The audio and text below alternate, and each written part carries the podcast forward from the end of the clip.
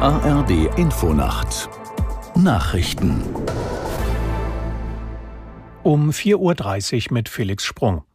Bund und Länder wollen heute die letzten offenen Fragen zur geplanten Krankenhausreform klären. Teilnehmen werden Bundesgesundheitsminister Lauterbach, seine Kolleginnen und Kollegen aus den Ländern sowie Gesundheitsexperten aus den Koalitionsfraktionen. Aus der Nachrichtenredaktion Marei Beermann.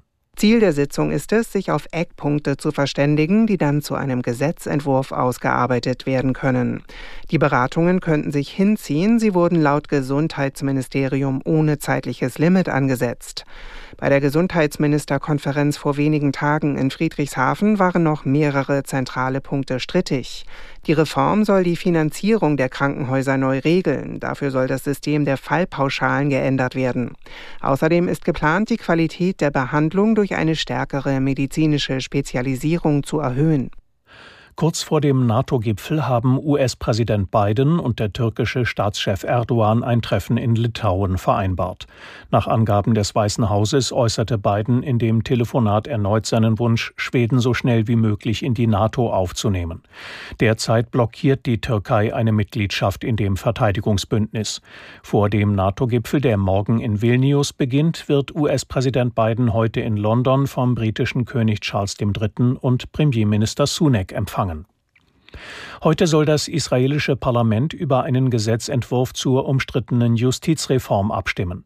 Im Konflikt um den Umbau des Justizwesens hat Präsident Herzog alle Seiten zu Verhandlungen aufgerufen. Eine Einigung sei machbar und von der Öffentlichkeit gewünscht, sagte Herzog in Jerusalem. Die Pläne der Regierung von Ministerpräsident Netanyahu zielen darauf ab, die Befugnisse der unabhängigen Justiz einzuschränken und die Stellung des Parlaments und des Regierungschefs zu stärken.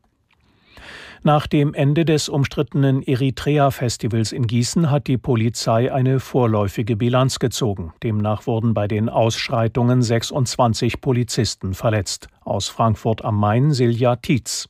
Sieben Polizisten mussten mit schweren Verletzungen ins Krankenhaus, darunter ein Knochenbruch, Platzwunden und Bänderrisse.